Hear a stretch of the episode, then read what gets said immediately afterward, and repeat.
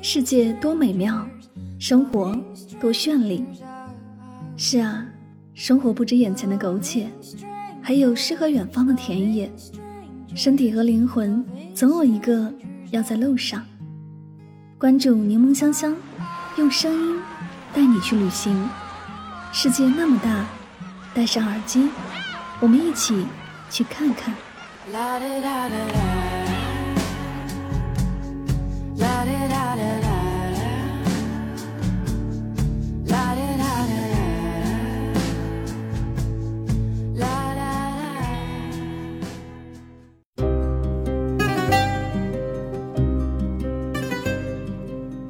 世界那么大，我想去看看。欢迎收听《带上耳朵去旅行》，我是主播柠檬香香。今天的节目，让我们一起走进圣托里尼的声音世界吧。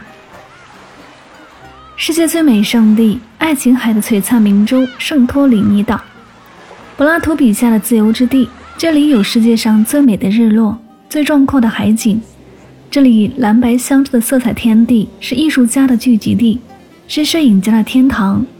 在这里，你可以做诗人，也可以做画家，彩绘出你心目中圣托里尼最蓝的天空。圣托里尼岛是被爱琴海环绕的一群火山岛而组成，距离雅典一百一十海里，是基克拉泽斯群岛中最南边的一座岛屿。岛上建筑蓝白相间，与大海和蓝天相呼应，美不胜收，是世界著名的旅游目的地之一。全世界最多情的蓝与白给了圣托里尼，蓝顶白墙的圣母玛利亚教堂成了真爱的见证者，也因为登上国家地理杂志封面，蓝顶教堂成了圣托里尼的明信片，也是拍摄婚纱照的经典背景。费拉小镇不仅有蓝顶教堂，还有全岛最美丽的海景，它是圣托里尼岛的首府和最热闹的小镇。和其他的小镇一样，都是建立在悬崖边上白色房屋的小镇，有台阶路可以一直下到海边，是圣托里尼出海租船的地方。伊亚小镇是圣托里尼岛西北尽头的一个美丽小镇，这里依山势层叠分布，无数精致的彩色房子与蓝顶教堂，在阳光的照耀下令人迷醉。在这里能欣赏到号称世界上最美日落的夕阳日落爱琴海的美丽景色。伊亚小镇有一个必去的地方，就是从费拉到伊亚的悬崖小路。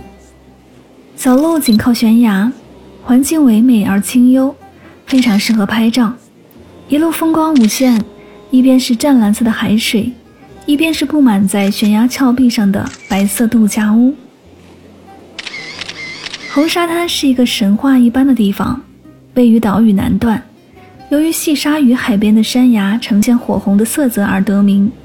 水质特别清澈，砖红的沙滩，湛蓝的大海，清澈的天空与缤纷的遮阳伞相映成趣，红色山体和蓝色水体的颜色呈现着强烈的对比。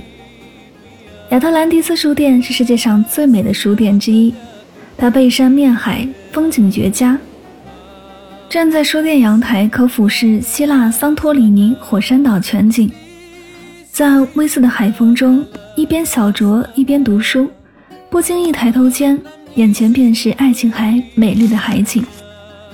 亚特兰蒂斯书店是由欧洲和美洲的一些大学毕业生创立的。他们在圣托里尼岛旅行时，发现这里并没有与岛上风情相匹配的书店。于是便在2004年开设了这个世界上最浪漫的书店。与白天的喧闹相比，深夜安静的圣托里尼实在让人爱不释手，仿佛天空也被染成深蓝。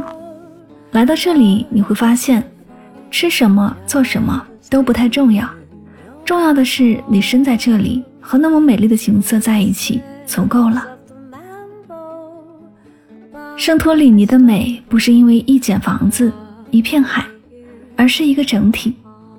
从人类建筑美学上来看，圣托里尼是让人惊叹的，因为火山的变化让这无数的洞穴变成了房间。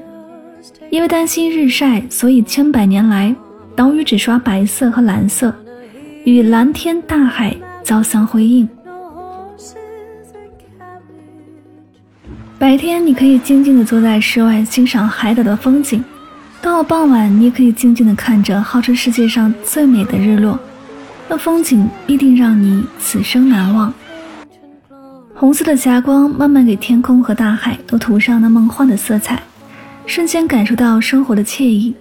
到了晚上，当岛上的灯光慢慢亮起，那又是完全不一样的感觉，仿佛进入了另一个童话世界，令人如痴如醉。只是静静的发呆也是绝美的享受。如果喜欢拍照，那你真是太幸运了。因为本身就美得不像话的大自然，根本不需要任何滤镜，随手拿出各种手机一拍都是大片儿。圣岛每年十一月到次年三月为淡季，体验可能会差一些，但好处是淡季游客比较少，相对比旺季酒店的价格也划算很多。大部分的酒店和餐厅十一月陆续关闭，冬季希腊与北京有六个小时的时差。抵达圣托里尼的方式有两个，第一种是坐船去，而如果您是在雅典的话，那么坐船出行圣托里尼，一般情况下，轮渡的两个港口分别为比雷埃夫斯港口以及拉菲纳港口。从雅典开往圣岛的船一般分为快船、普通船和慢船三类，快船大约行驶五小时，普通船六小时。慢船十二小时，最受欢迎的 Blue Star 蓝星公司船票价格，快船大概六十六欧，普通船三十七欧，慢船三十欧，比乘飞机便宜也浪漫很多。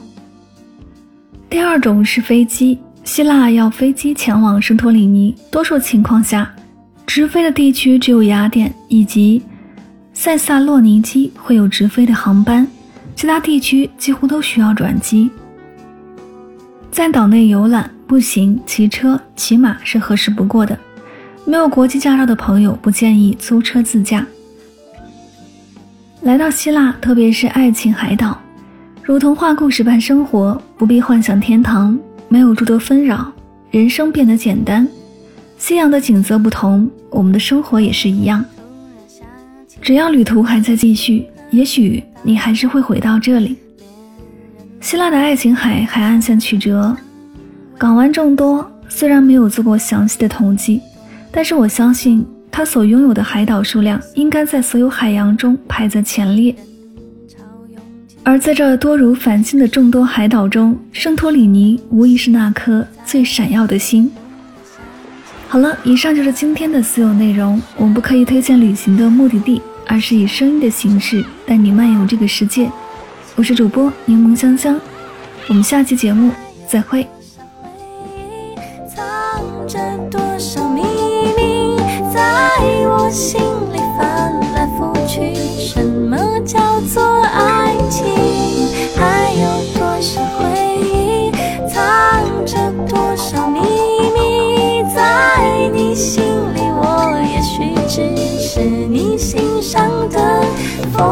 见